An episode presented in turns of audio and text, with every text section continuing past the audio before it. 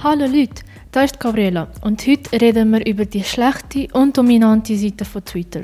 Twitter ist ein Mikroblogging-Dienst, der in 2006 entstanden ist. Auf Twitter können sich angemeldete sogenannte Tweets, also Kurznachrichten oder Kommentare schreiben. Twitter funktioniert mit der Basis des Schreibens, aber nicht nur. Derzeit ist es jedoch ein Problem. Twitter ist zu einer Diskussionsplattform geworden, wo überall alles diskutiert werden kann. Allerdings, um etwas auf Twitter zu posten, hat man insgesamt 280 Zeichen Platz. Doch in der Regel weiß man, dass sich ein Problem nicht mit weniger als drei Sätzen lösen kann und auch keine richtige Diskussion geführt werden kann. Jedoch benutzen viele die 280 Zeichen nicht um eine logische Antwort zu geben, sondern um ihren Feind in wenige Wörter zu roasten.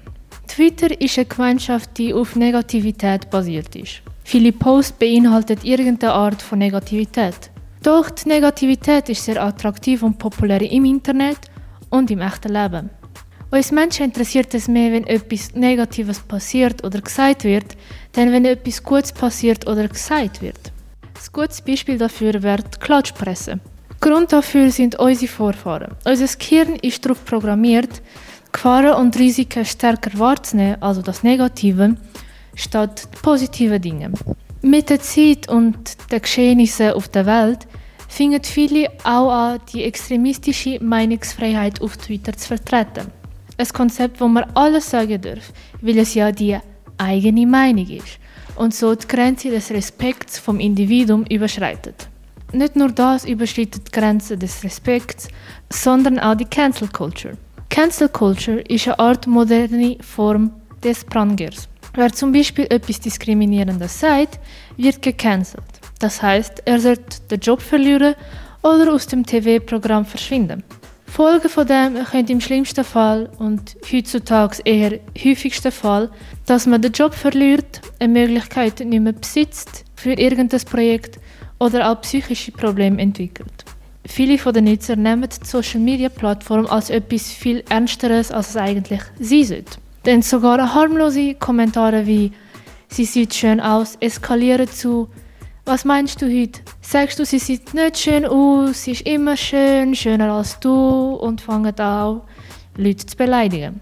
Überall auf der Welt besitzen Social Media im Allgemeinen eine sehr große Macht, denn jeder Social Media Kanal besitzt und macht ihre eigenen Regeln.